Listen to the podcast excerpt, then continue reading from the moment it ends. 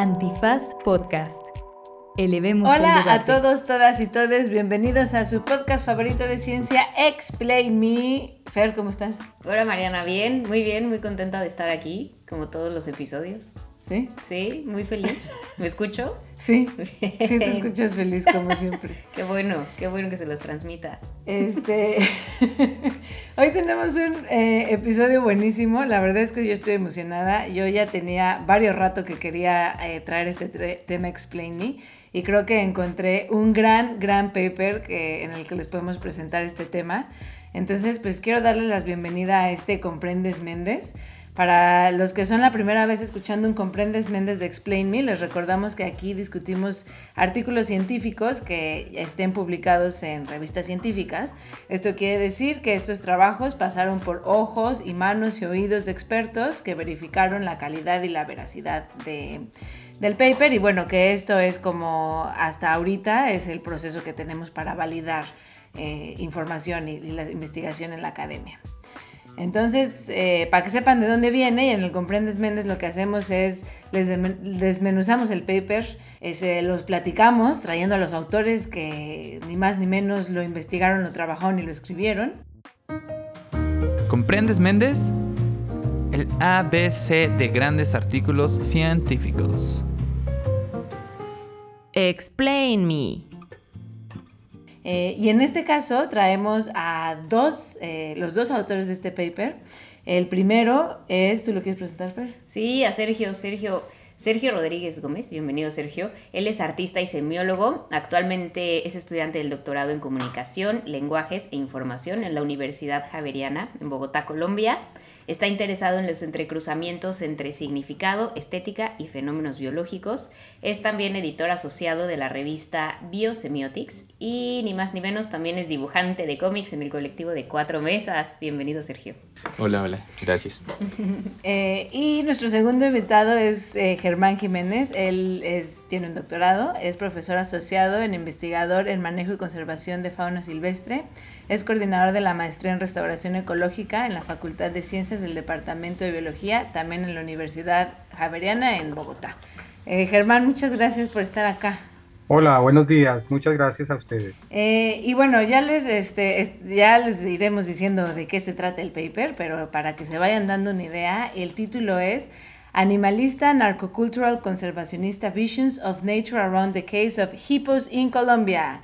Se publicó en Biosemiotics el 12 de septiembre del 2023. Entonces sí, le vamos a entrar al tema de los hipopótamos como de que no, ya nos habíamos tardado. Gran tema, gran tema. Seguramente muchos lo han escuchado. Seguramente sí, pero para los despistados, despistadas y despistadas que anden por ahí, ¿nos podrían dar una breve introducción de, para empezar, cuál es la problemática de los hipopótamos en Colombia? Yo puedo contar el, en general y, y Germán puede hablar de, del problema eh, ecológico. Entonces, pues resulta que eh, en- a finales de los 80, Pablo Escobar, el narcotraficante, mm, quería montar un zoológico súper exótico, súper particular en Colombia, en el municipio de Doradal. Y entonces él tenía una finca, una hacienda que se llama Hacienda Nápoles, y ahí llevó un montón de animales. Entre esos, pues llevó hipopótamos, eh, que pues en ese momento eran muy pocos, y pues eh, los tenía junto a otros animales exóticos en, en ese zoológico, y avionetas, y un montón de lujos y de cosas extrañas. Eh, después, cuando, como dirían los militares, dieron de baja o cuando mataron a Pablo Escobar, pues entró el, esa hacienda en un estado de, pues, de descuido y entonces los animales que estaban ahí se escaparon y se fueron y ahí fue pues cuando los hipopótamos eh, empezaron a ocupar los espacios cercanos a, a Doradal y a, eh, cercanos al río Magdalena y empezaron a, eh, ¿cómo se dice? Prosperar, digamos, porque pues no tenían eh, depredadores, porque los recursos que hay cerca al río son pues abundantes para los hipopótamos y ahí empezaron a, a ocurrir un montón de fenómenos ecológicos problemáticos que yo creo que Germán nos puede terminar de contar. Sí, Germán, ¿por qué es problemático que haya hipopótamos en Colombia? Bueno, la situación, pues ahí como lo, como lo empieza a comentar Sergio, eh, pues ese abandono permitió que los animales se reprodujeran, eran cuatro animales, eh, tres hembras, un macho. Estos animales comienzan a reproducirse y poco a poco eh, se van saliendo de la hacienda y van migrando hacia el norte de la cuenca del río Magdalena. Esto pues es un suceso que va a ocurrir ya en un periodo de más o menos unos 30 años, en donde ellos se movieron libremente por toda la cuenca, entonces fueron conquistando poco a poco los, las charcas, los arroyos, las pequeñas corrientes de agua que desembocan en el río Magdalena y poco a poco pues no solamente las fueron ocupando sino que fueron deteriorando los recursos naturales que había ahí entonces fueron afectando especies de fauna y especies de flora digamos que ahí está eh, esa primera parte de ese daño importante la segunda parte tiene que ver con la gente entonces poco a poco la gente va viéndolos pues sobre todo cerca del municipio de Doradal que es donde queda la hacienda Nápoles, ahí en el, en el departamento de Antioquia.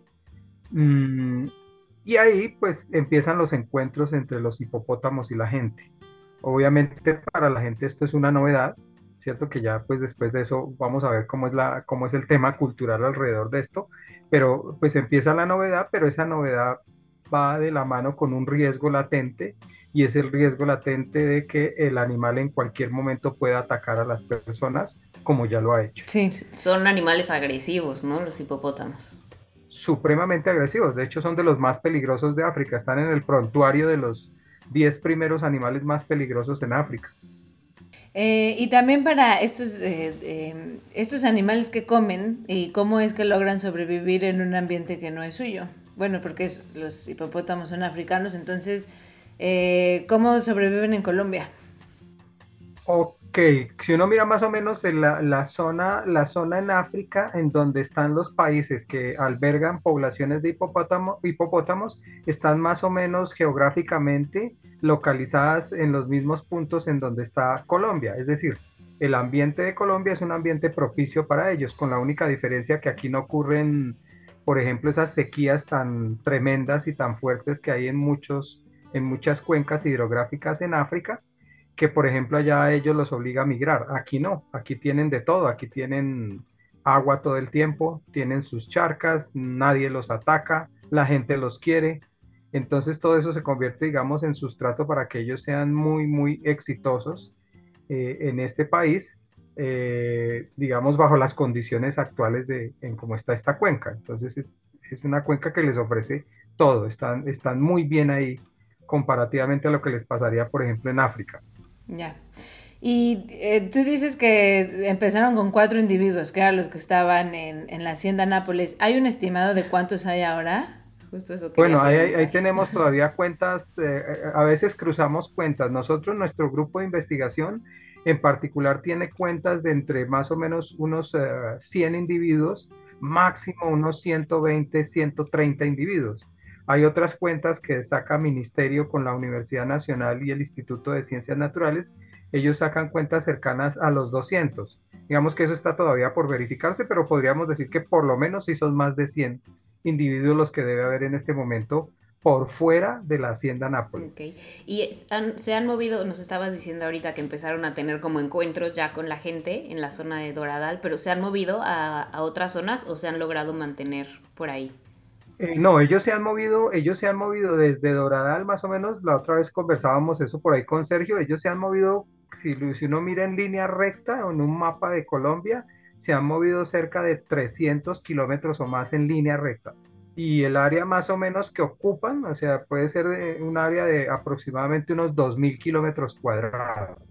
Em, y, nada más, este, como para hacerlo un poquito más explícito, eh, ¿cuáles son los riesgos que presentan para el ecosistema? ¿O por qué, ajá, por qué nos importa que haya hipopótamos en Colombia, pues? Bueno, porque estos animales, pues primero tenemos que un individuo adulto promedio puede estar pesando entre la tonelada y la tonelada y media. Mm, entonces es un animal que está todo el tiempo pisoteando eh, eh, estos ecosistemas, está dañando esos pastos, él consume pasto principalmente, él consume más o menos, el individuo promedio está consumiendo unos 70 kilos de pasto diario. Eh, estos son unas máquinas podadoras gigantes.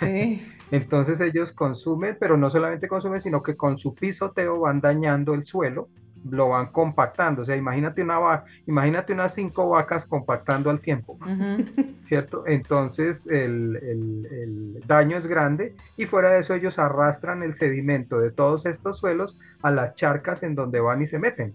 Entonces en estas charcas un animal puede permanecer hasta unas 16 horas y de las 16 horas pues hay otra situación ahí y es que él defeca y orina en el agua. Entonces, al defecar y al orinar, cambia las condiciones de la cantidad de materia orgánica y de oxígeno en el cuerpo de agua, lo que afecta a las especies de fauna y de flora que viven en estas charcas. Digamos, esos, esos son daños directos que inclusive ya han sido evidenciados en trabajos que han hecho otros investigadores ahí mismo en zonas donde, eh, o en zonas que han sido habitadas por hipopótamos ahí cerca a la, a la hacienda Nápoles. Ok. Eh, lo segundo es que, claro, tú tienes un animal de 1500 kilos que está cruzando vías principales. Ellos cruzan las vías principales, por ejemplo, entre Bogotá y Medellín hay una autopista que pasa por ahí y esa autopista ellos la ocupan, es decir, pasan en cualquier momento. Por eso ocurrió lo de este accidente de una camioneta que se estrelló contra uno de ellos. Los ocupantes salieron ilesos, pero el, el hipopótamo quedó muerto instantáneamente porque le dio el golpe en la cabeza y curiosamente era uno de los hipopótamos que recién habían esterilizado las autoridades ambientales, que es lo más triste. Eh, entonces eso se convierte en un riesgo. Entonces tenemos riesgos a los ecosistemas, a las especies que viven en estos ecosistemas, riesgos a la gente, eh, no solamente por los encuentros, sino riesgos por accidentes potenciales. Yo no me quiero imaginar cuando un, vehículo más grande, un vehículo de pasajeros más grande se estrelle contra un animal de estos. Eh, eso va a ser pues horrible.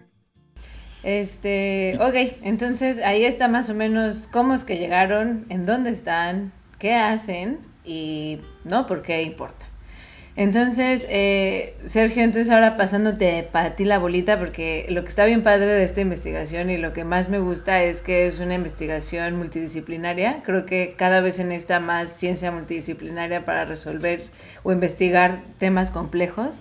Entonces, ¿nos puedes resumir cuál es la pregunta que querían contestar con esta investigación? Sí, eh, digamos que a, partir de esos problemas que estaba mencionando Germán, eh, y además del crecimiento exponencial de la población de hipopótamos que va a acrecentar el problema, pues es necesario tomar unas medidas de conservación eh, pues para evitar esos problemas que estaban mencionando. Mm, y resulta que en Colombia se han probado y se han discutido distintas medidas de conservación, eh, desde esterilizar a los hipopótamos, como estaba mencionando Germán, a sacrificarlos, a otras medidas que en realidad no tienen mucho sentido, como por ejemplo llevarlos a otros zoológicos o a otros lugares, porque pues por la endogamia, por la reproducción de esos cuatro hipopótamos, pues hay bastantes problemas genéticos que podrían derivar de como de llevar esos hipopótamos a otras partes. Entonces en Colombia se han discutido todas esas medidas y bueno, también Germán nos puede contar un poquito más de eso, de, de por qué la única medida que parece como viable en realidad es el sacrificio. Pero, porque la esterilización es supremamente complicada y bueno, si quieren también ahorita podemos hablar de eso. Pero para hablar de la pregunta de investigación, resulta que esas discusiones que han habido en la opinión pública acerca de qué hacer con los hipopótamos, pues han estado mediadas por muchos discursos, o sea, muchas visiones, muchas posturas, muchas maneras de entender la naturaleza. Entonces, eh, esas visiones distintas que hay sobre qué hacer con los hipopótamos o qué son los hipopótamos o qué es la naturaleza, pues ha hecho que se puedan o no tomar medidas. Entonces, por ejemplo, la medida del sacrificio es muy impopular por, la, por el imaginario que tienen las personas sobre los hipopótamos. Entonces, la pregunta que nosotros queríamos hacernos era, pues, ¿cuáles son los discursos que hay sobre esos hipopótamos en Colombia? Y también, que, ¿cómo entender esos discursos? Puede ayudar a tomar mejores medidas de, de conservación, pues para que las, la población y las partes interesadas también puedan entender el problema mejor o que haya más diálogo para que se puedan tomar efectivamente esas medidas. Entonces esa es la, la pregunta, digamos, de, de, este, de este paper. Ok, y bueno, ¿tú tienes alguna pregunta hasta ahora? hasta ahora no, vamos bien. Este, y entonces, eh, ¿cómo le haces para empezar para abordar esa pregunta? ¿Cuál sería el paso uno? Antes yo creo que vale la pena decir que, como decías ahorita, esto es una investigación interdisciplinar, entonces Germán es pues, profesor de, de, biología, de conservación. Yo soy, como mencionaron en la bio, yo soy un artista que estoy estudiando un doctorado en comunicación. De todos modos me gusta, me interesan los temas que tienen que ver con biología. Eh, por eso pues ayuda a editar esta revista de Biosemiotics. Pero pues el enfoque que yo tengo en particular es un enfoque desde la semiótica. ¿Tú sabes qué es la semiótica? Podemos empezar por ahí. ¿Qué es semiótica? Sí, pues semiótica no, claramente no es un, un campo que viene de la, de la, biología, sino de los estudios de, de la lingüística principalmente, pero es el estudio del significado, del sentido, que eso suena súper abstracto, pero eso es la semiótica. La semiótica es estudiar cómo se da sentido, cómo los seres humanos damos sentido a las palabras, a los signos, a los objetos. Pero existe una rama, digamos, de la semiótica que es la biosemiótica, que no solo estudia cómo los seres humanos dan sentido, sino también cómo otros organismos dan sentido, cómo los animales dan sentido, cómo las plantas de pronto no sabemos dan sentido eh, entonces existe un grupo de personas que estudian eso, como la relación entre la biología y el significado. Ahí ya, me confundió, o sea, ¿cómo los animales dan sentido a su entorno o cómo los, humanos damos sentido a los animales? O ninguna de las Como las, las dos, las, dos, ah, como, los, como los animales, por ejemplo, como el mundo perceptivo de una mosca es distinto, o sea, como una mosca percibe el mundo de maneras distintas a un ser humano o a un, eh, a una, un murciélago, por ejemplo. El ejemplo del murciélago lo usan mucho en biosemiótica porque, por ejemplo, hay unos estudios acerca de cómo em, las... Hay polillas que solo reconocen ciertas frecuencias de sonido que son las que emiten los murciélagos que son sus depredadores. Entonces hay una cierta biosemiótica que estudia eso, como la percepción de los organismos, pero también, eh, porque hay una tradición semiótica grande de eso, cómo los humanos interpretamos a los animales, o sea, cómo, cómo los humanos imaginamos cosas sobre los animales, entendemos cosas sobre la naturaleza. Entonces esas dos cosas están, hacen parte de la biosemiótica, porque básicamente la biosemiótica es la unión entre la biología y la semiótica. Entonces, ¿cuáles son todas las formas en las que se pueden mezclar esas dos cosas? Ahí podría entrar, por ejemplo, Sergio, que en muchas culturas hay animales que son, por ejemplo, sagrados para, ciertas personas en temas tal vez de religión. ¿Eso podría entrar un poco ahí? Sí, existe, existe por ejemplo, una ramita de la biosemiótica que se llama la ecocrítica. Y la ecocrítica es casi como crítica literaria, o sea, como leer novelas y eh, poemas y ver cómo los humanos hemos imaginado la naturaleza en esa en, esa, en esas novelas o en esas representaciones.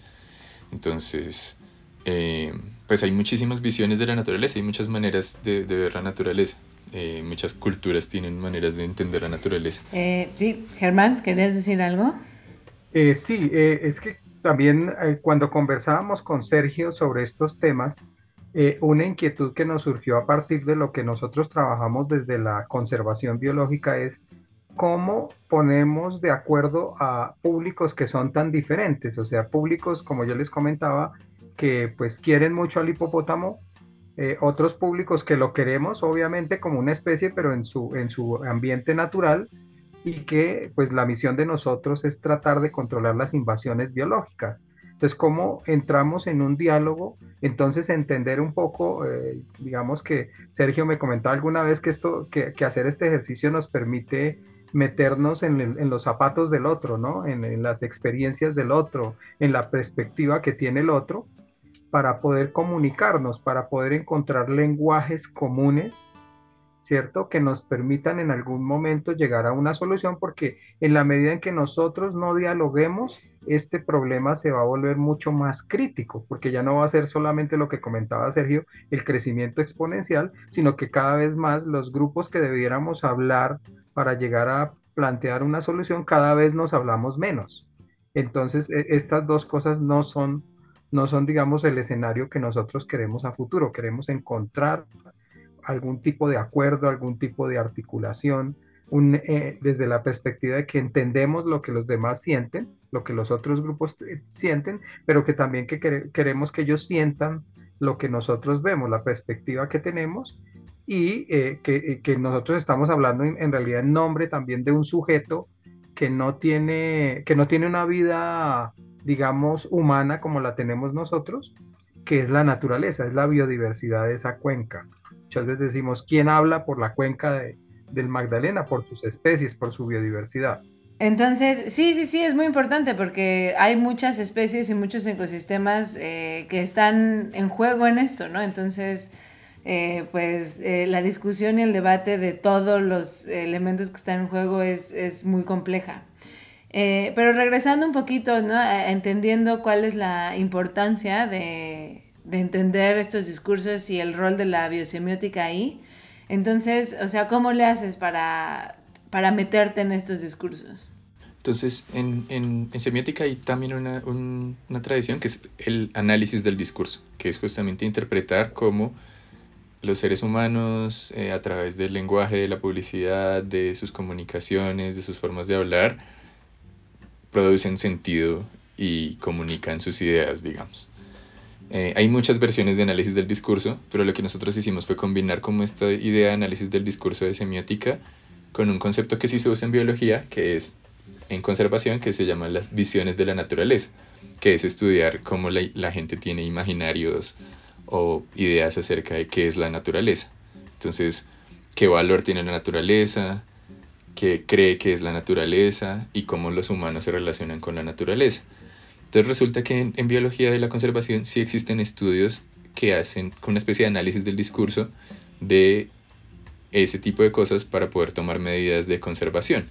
Hay ejemplos, por ejemplo, hay una investigación en el Reino Unido acerca de las lagartijas, eh, como una especie de lagartijas que son una especie invasora que produce ahí también unos efectos en unos lugares en, en el Reino Unido y como haciendo ese análisis de los discursos y las visiones de la naturaleza se dieron cuenta que hay distintas posturas con respecto a qué hacer con esas lagartijas, como eh, lo mismo, sacrificarlas, controlarlas o hay, hay, personas que las adoran porque les gusta que visiten su jardín, entonces ¿qué, qué ideas tienen sobre la naturaleza y sobre esa interacción que tienen con las lagartijas.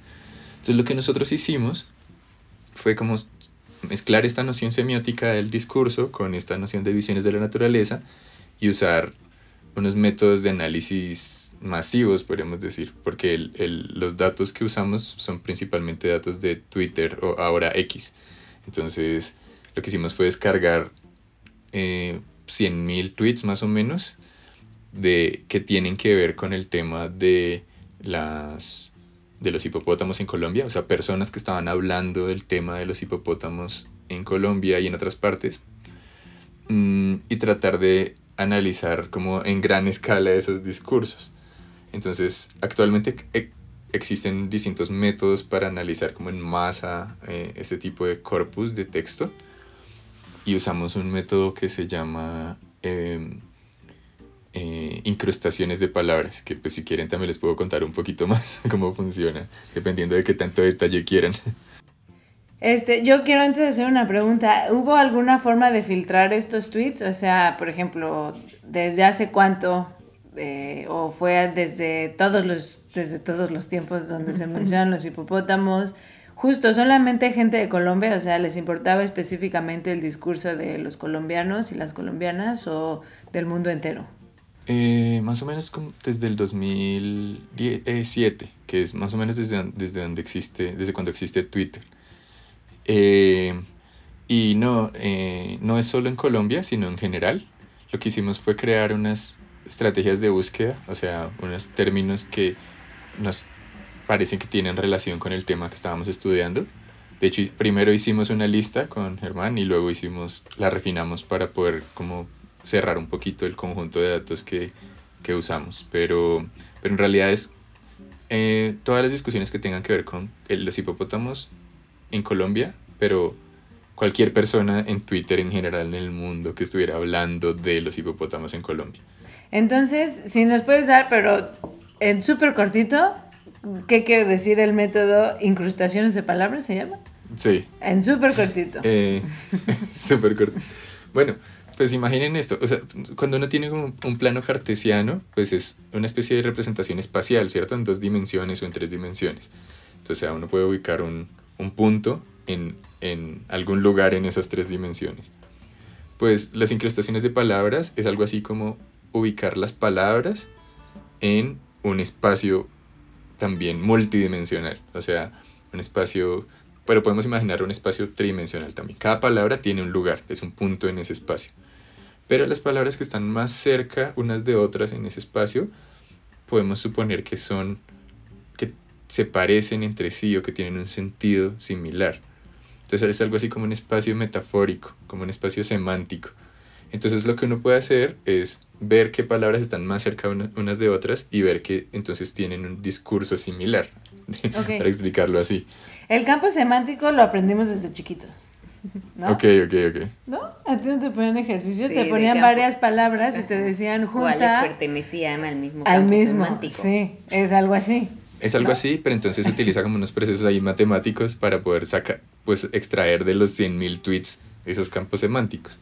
Entonces usamos esos campos semánticos para después de definir cuáles son los discursos y las visiones de la naturaleza que hay sobre los hipopótamos en, en Colombia. Este, ok, entonces eh, no sé si con esto quieran pasar entonces a contarnos qué encontraron de los discursos o haya algo que me esté saltando que nos quieran platicar antes de que podamos pasar a los resultados.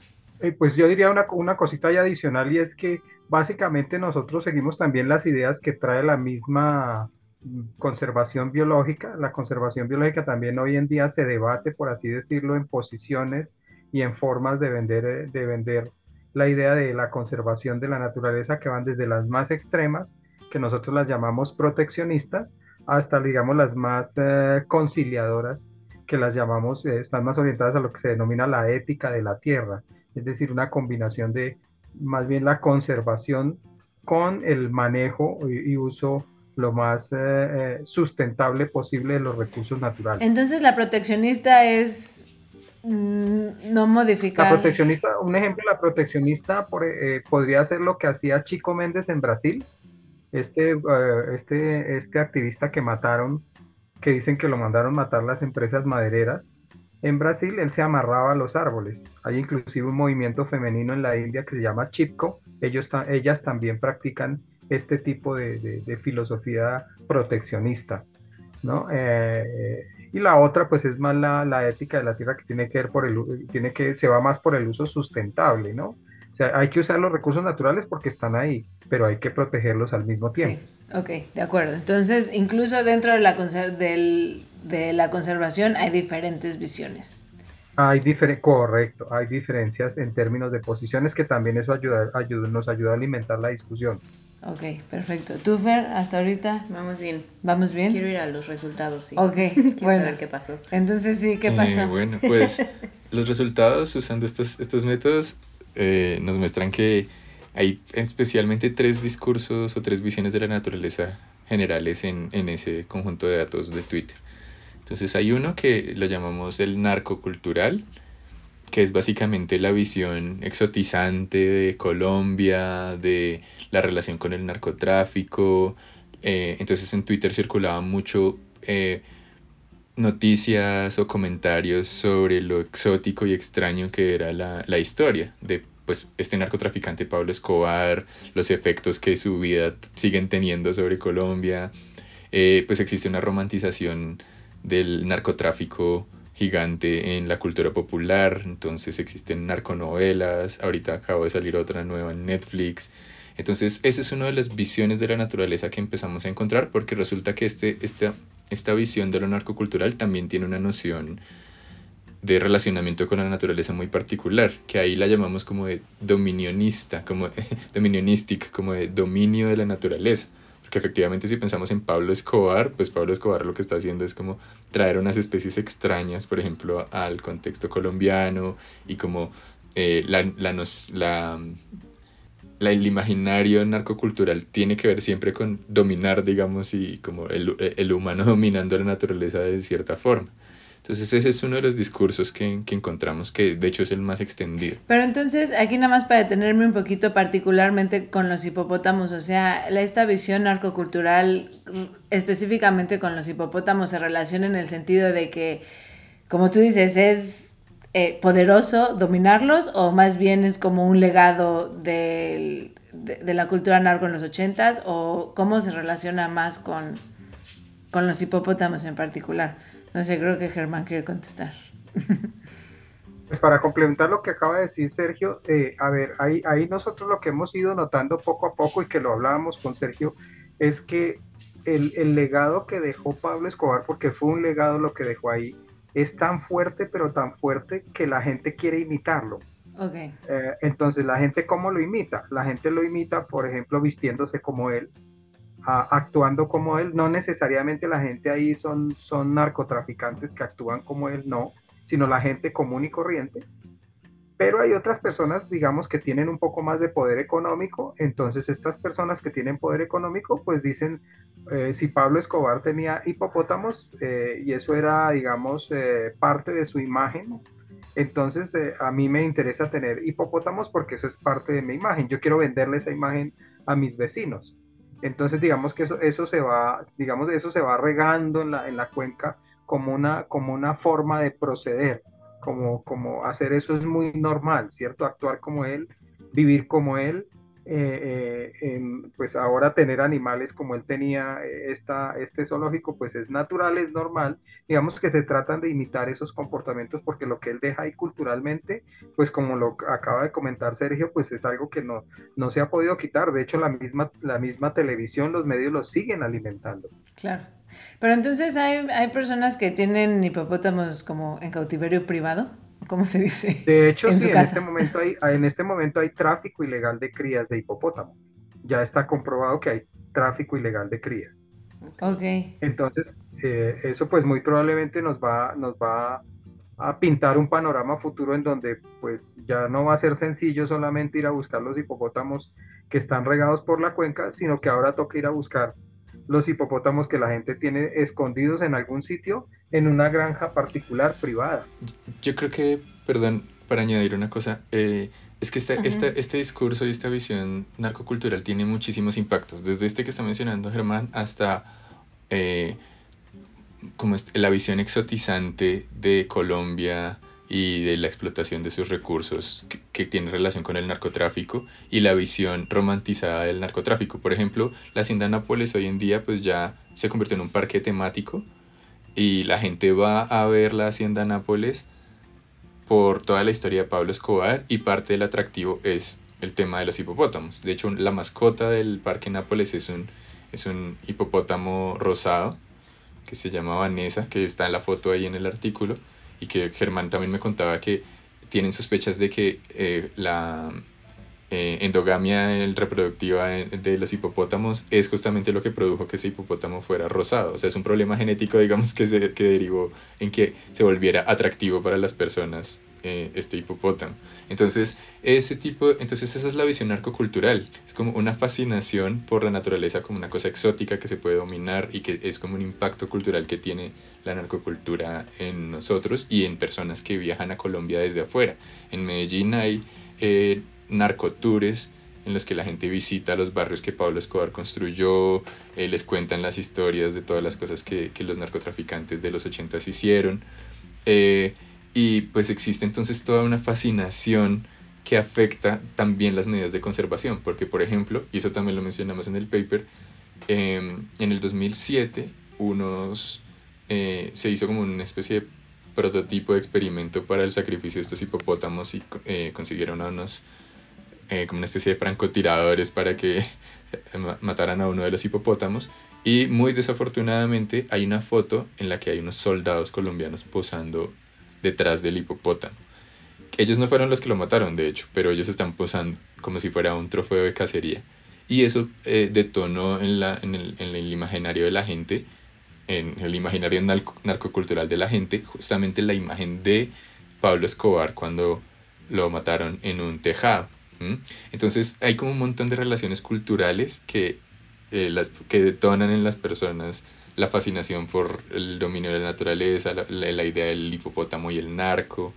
Y de hecho esa, esa foto produjo un montón de efectos eh, administrativos y como de decisiones políticas sobre qué se iba a hacer con los hipopótamos. Entonces básicamente se paró el proyecto de sacrificio por el, mm, la reacción pública que hubo después de ver la foto.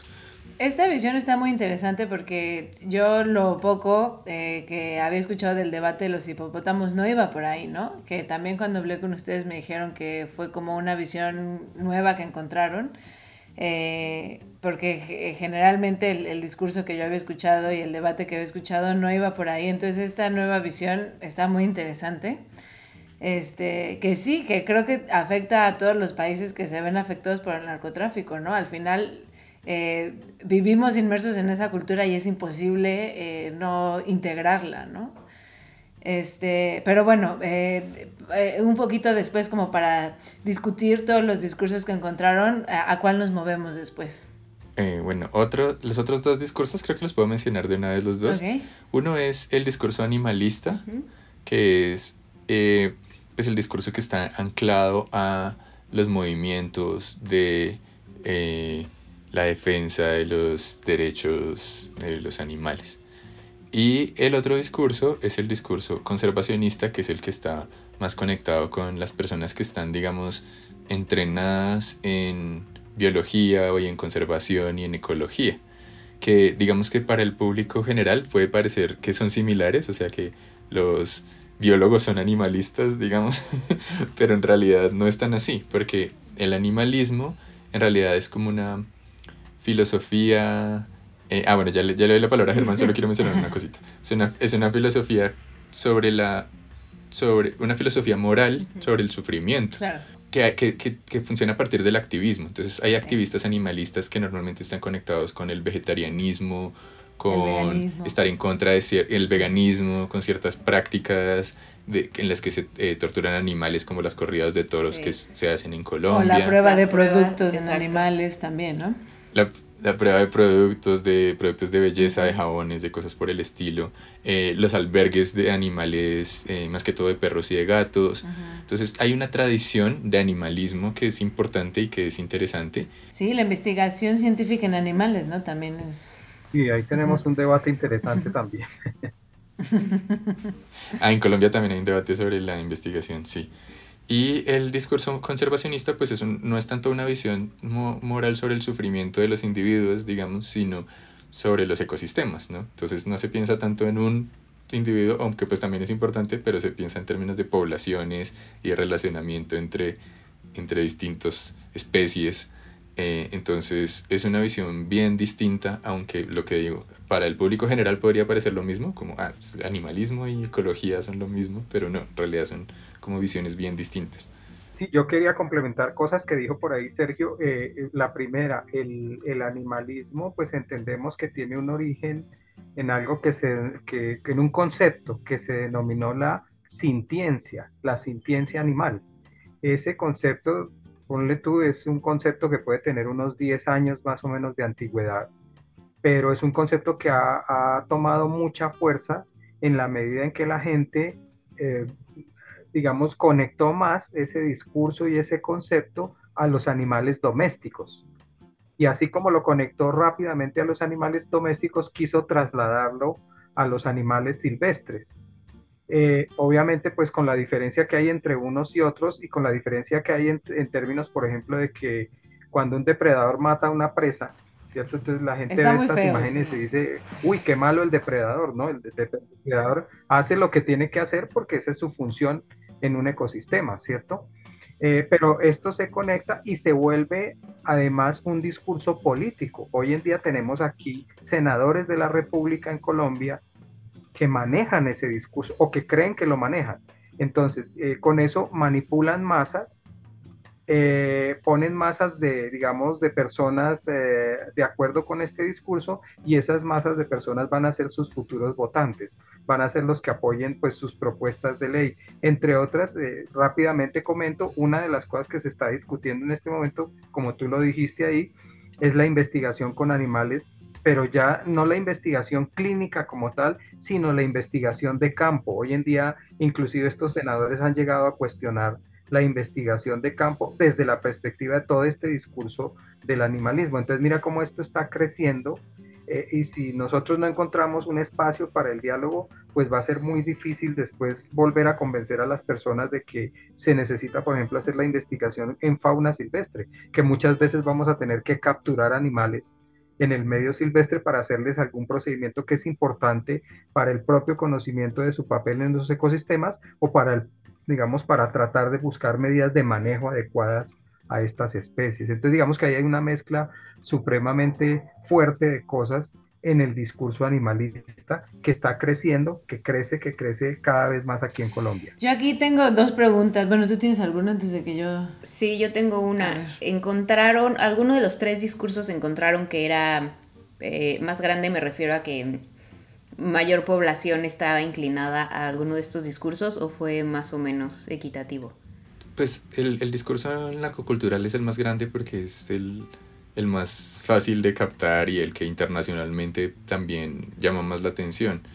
Eh, yo diría que el segundo es el animalista y el tercero es el conservacionista, porque el animalista también tiene pues una gran audiencia, especialmente conectada con la idea de los albergues de animales en las ciudades. Entonces hay muchos seguidores de personas eh, de grupos animalistas pues no sé si ustedes han visto tal vez o si tienen Twitter, pero también hay un montón de imágenes de eh, cachorros rescatados o gatos. Entonces, pues eso también tiene como un atractivo muy grande en urbano, digamos. Entonces, como que ese es el, sería el segundo discurso. Pero, bueno, aquí, el, ¿qué tanto, qué tan grande, bueno, no, qué tantas personas estaban con ese discurso? O sea, ¿qué tan importante es? Porque también pienso si hay un sesgo de número de personas que estás detectando que están tuiteando al respecto, porque yo me imagino que tal vez va a haber más animalistas tuiteando que conservacionistas. Entonces no sé si también existe un sesgo de, de qué ¿Por tanto... la plataforma? Sí, claro. Pues sobre, por la plataforma y por la actividad en redes sociales en general, ¿no? O sea, seguramente habrá un sesgo de los discursos que estás cachando o el número de personas que estás cachando, ¿no? Pues quería comentar algo al respecto de eso y es, eh, yo, yo siento y seguro también Sergio lo siente, cuando nosotros conversamos y vimos esto, pues la primera sorpresa, claro, nosotros nos vemos como conservacionistas allá como, un, como en unos, cuando vemos el mapa pues de los discursos, pues nosotros nos vemos como unos pequeños universos comparados con los otros dos universos. Inclusive nos vemos como unos universos más desconectados. Entonces eso me generó a mí la inquietud que yo inclusive se lo comenté a Sergio y le dije, dije, wow Sergio, esto, esto a mí me da una gran lección.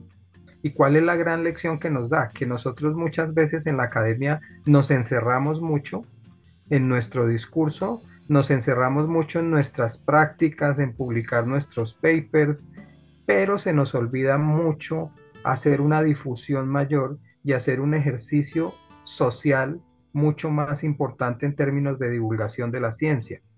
Entonces, yo, yo, digamos que ese fue el golpe tan grande para mí que yo a partir de ahí lo que inicié fue una campaña tremenda, tremenda para ser cada vez más un, un investigador divulgador, porque esa fue la gran lección que yo aprendí de este ejercicio con Sergio.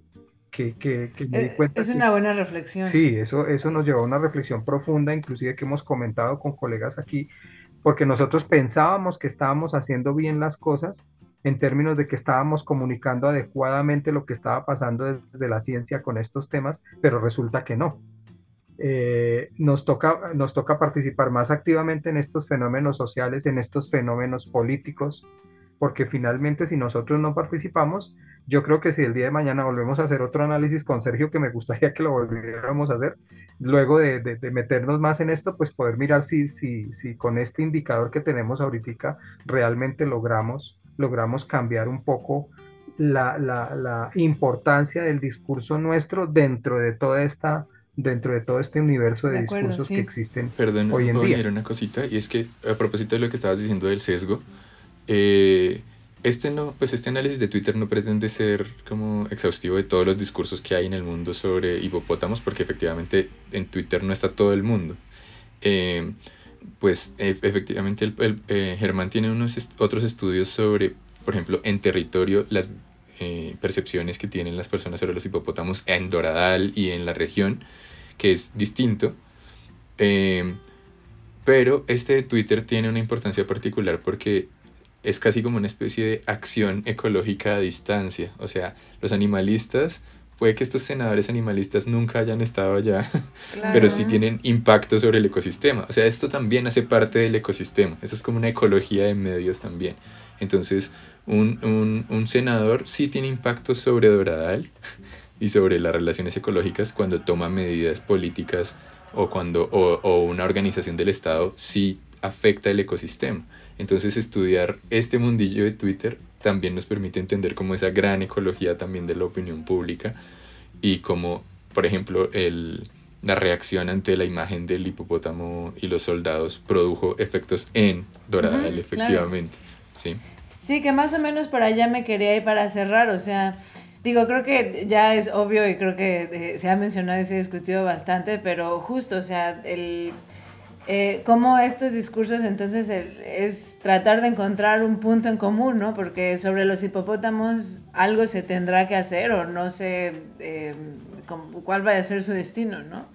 Entonces, eh, entender eh, cómo se mueven los discursos para tratar de entender la naturaleza del, del problema más a fondo, justo tiene impactos en la decisión de políticas hacia los hipopótamos, este, en las decisiones de los hipopótamos, eh, que pues al final eso afectan a las personas que viven en el área, afectan a los hipopótamos, afectan al ecosistema.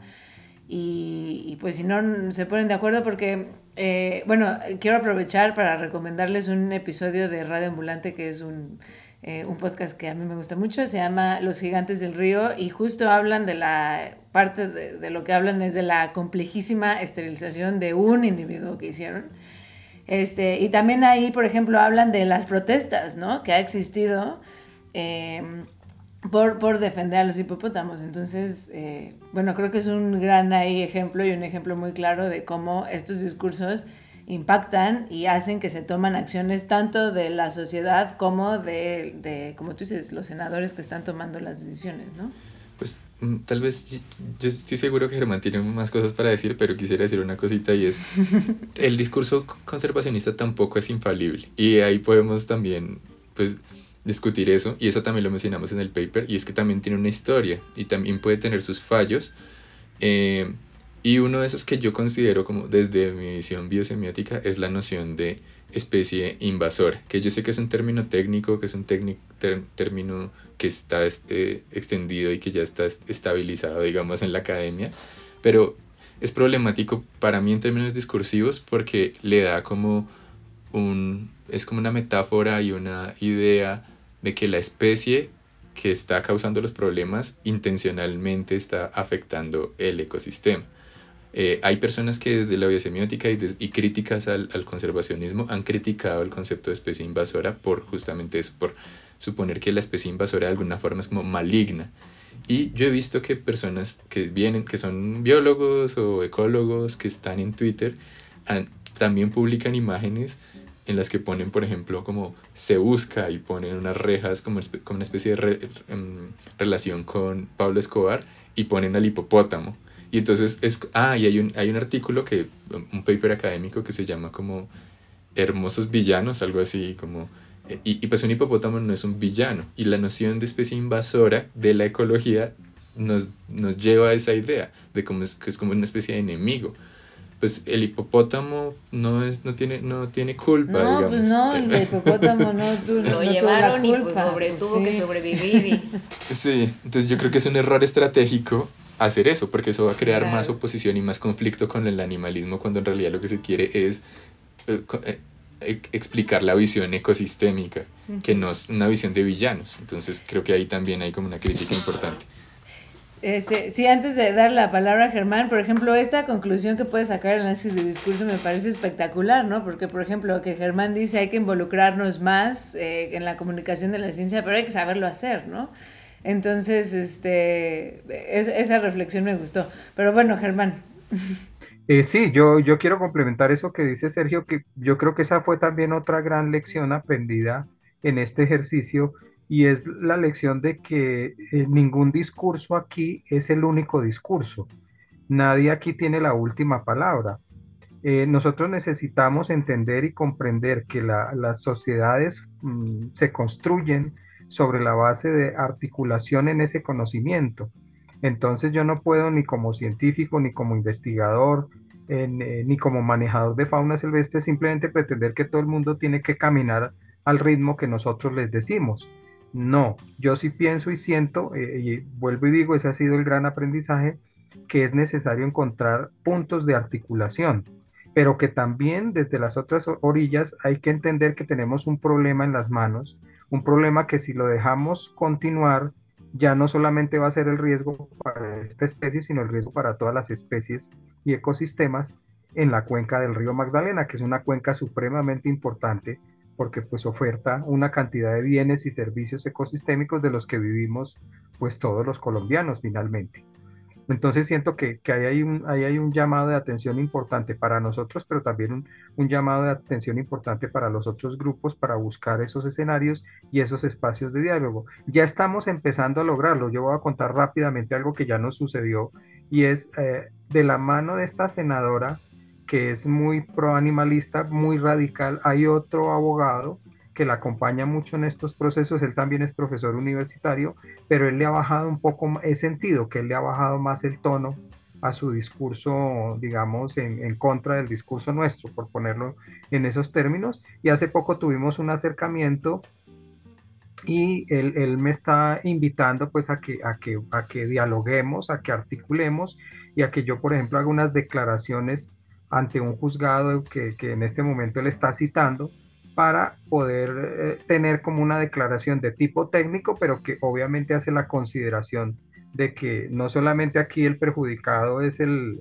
Magdalena, sus ecosistemas y sus especies, sino obviamente esta especie, porque pues nadie le dijo al hipopótamo, venga, tráiganme aquí, pónganme aquí y yo me vuelvo aquí un problema. Entonces digamos que a, siento hay un punto de encuentro con él y puede haber ahí una oportunidad de articular discursos. Entonces me parece me parece muy interesante el ejercicio. Y yo creo que pues como le digo yo también aquí a los estudiantes en las en las asignaturas de conservación miren las, eh, las los escenarios futuros de la conservación de, de, recursos naturales de la conservación biológica de nuestra biodiversidad no dependerán de muy buenos papers de saber mucho de la ecología y de la biología y de la evolución de estas especies sino de cómo aprendemos a comunicar y articular este conocimiento con las comunidades de personas, con los tomadores de decisiones, con los agentes políticos. Sí, y también entender que tampoco el, no hay discurso absolutista, ¿no? O sea, no se trata si un discurso está bien o mal, solamente Correcto. es como encontrar la semiótica, cómo se interpretan y cómo cada quien lo vive, ¿no? Mariana, lo entendiste todo. Lo entendí muy bien, pude integrar. Lo hicieron muy bien Germán y Sergio. pude integrar la palabra logrado. semiótica en, en mi, tu vocabulario diario. En mi, en mi, y así en mi sea. conclusión. Oigan, pues sí es un tema que muy, muy complejo el, el encontrar un punto medio entre, esto, entre estos tres principales discursos que ustedes encontraron. Qué padre que estén intentando hacer algo y, y, empezando a comunicarlo un poco más para avanzar en esto, porque sí, eventualmente alguien va a tener que hacer algo. Si en 30 años eh, ha crecido de esta manera la población y ha tenido tantas implicaciones, pues no me imagino en otros 30 años cómo estaría, ¿no? Fuera de control. Entonces, este...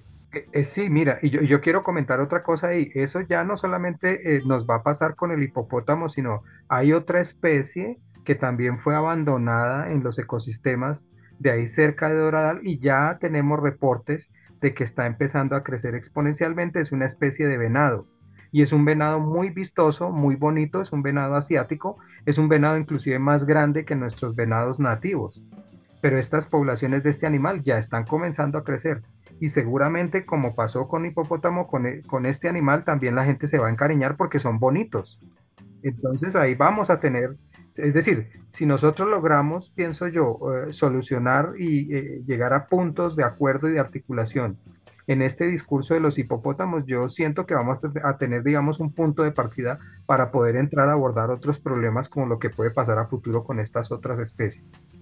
Claro. Sí, sí, es un tema muy complejo porque aparte eh, las personas no se sienten igual de proteger a un oso polar que a un oso panda, que a un hipopótamo, que a la cucaracha. Si la cucaracha estuviera en peligro de extinción a nadie le bloquearía. A nadie le importaría. Sí. Y las garrapatas. Si las garrapatas se estuvieran extinguiendo, no, no habría esta discusión, Claro. ¿cierto? Entonces, pues sí, creo que nos daría para estar platicando aquí de todas las aristas un montón de tiempo porque eh, el tiempo que tenemos para el podcast se queda corto. Eh, pero la verdad es que yo les quiero agradecer un montón porque eh, me, me, gusta mucho el, o sea, el, el, enfoque, otra vez lo digo, multidisciplinario de su estudio porque da para mucho. Entonces, pues quiero agradecerles una vez más por aceptar este, venir a Explain Me y qué padre que puede tener a los dos además. Entonces, este, pues muchísimas gracias por estar acá y por ponernos a pensar y, y pues, pues sí, gracias. Gracias a ustedes por la invitación. Estuvo Muchísimas gracias, de la verdad. conversación. Gracias, Germán, gracias, gracias Sergio. Y a los que nos espacio. están no, al contrario, siempre bienvenidos. Y a todos los que nos están escuchando, si se quedaron con alguna duda, nos lo pueden dejar en los comentarios para seguir platicando después con Germán y Sergio y responderles las dudas a través de ellos. Muchas gracias por habernos acompañado hasta este, hasta este punto del podcast. Ah, pensé que ibas a agradecer a mí. Ah, Porque gracias Mariana. pero no, gracias a usted. Gracias Mariana siempre por tu compañía. Gracias a los que y a las que llegaron hasta acá.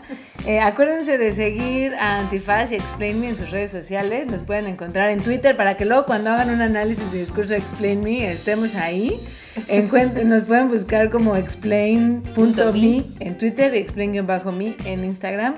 Y Antifaz Política, todas sus redes sociales, para que se echen un clavado a todos los demás podcasts que produce Antifaz. Así es, nos escuchamos en el próximo Comprendes Méndez y recuerden que juntos somos gente de ciencia.